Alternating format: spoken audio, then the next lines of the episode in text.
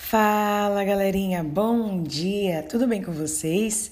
Na nossa aula de hoje da disciplina de turismo comunitário, nós vamos falar sobre conceitos e aplicabilidade do turismo de base comunitária ou turismo comunitário, como é conhecido em alguns textos. O termo turismo de base comunitária ou turismo comunitário é aplicado a várias atividades, operações e empreendimentos que dizem respeito a uma comunidade que recebe visitantes.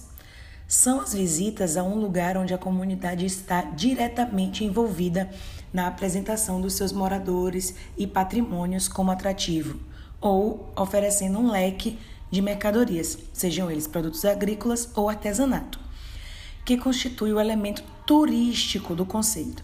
Idealmente, o TBC deve contribuir para uma melhor conservação e desenvolvimento, trazendo benefícios econômicos, sociais e culturais para todos os membros da comunidade e região. O TBC traz uma proposta de desenvolvimento de turismo na escala local, centrado nos recursos endógenos das comunidades. Podemos falar que é de dentro para fora, diferentemente de outras formas de turismo, que coloca sempre o turista em primeiro lugar. A literatura ressalta seu potencial de promover a conservação ambiental, a valorização da identidade cultural e a geração de benefícios para as comunidades receptoras. É de extrema importância para a valorização da comunidade que está recebendo o turista pensando primeiramente no bem-estar da comunidade, na preservação ambiental, na preservação da identidade das comunidades tradicionais e sim, claro, na, no bem-estar do turista, mas sempre respeitando a comunidade receptora. Tem-se registro na literatura que os pensamentos do turismo de base comunitária no Brasil começaram a ser desenvolvidos a partir da década de 70. Porém, estima-se que nos últimos 20 anos que essa prática começou a ficar mais conhecida e ter fomento por meios de investimentos públicos, federais e de instituições privadas também. A proposta do TBC surgiu de uma série de debates sobre o tipo de turismo desejável, principalmente as comunidades tradicionais, indígenas, ribeirinhas e quilombolas, e sobre a necessidade de criação de novas formas de turismo, constituídas em um modelo mais justo e equitativo. Como sabemos, a nossa região, conhecida como Costa do Cacau, que faz limite também com a Costa do Dendê, é composta por muitas comunidades quilombolas, em que se somam a mais de 80 comunidades nessas duas regiões. E também um agravante, né?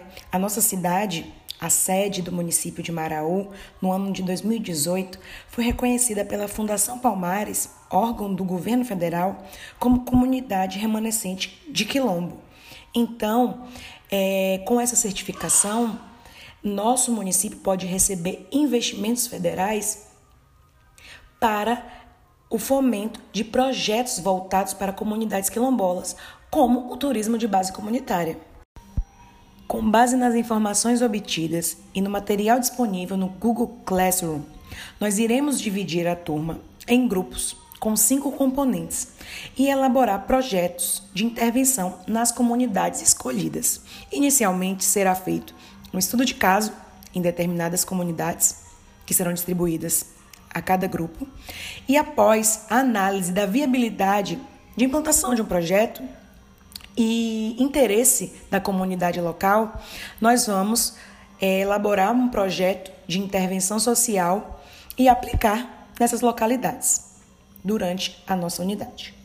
Deixo à disposição de vocês como sugestão de material de apoio links de vídeos do YouTube. Deixo também este podcast e um PDF intitulado Turismo de Base Comunitária, Diversidade de Olhares e Experiências Brasileiras. É um arquivo de uma ONG, né, em parceria com o governo federal, que foi publicado no ano de 2009. Tchau, até a próxima aula.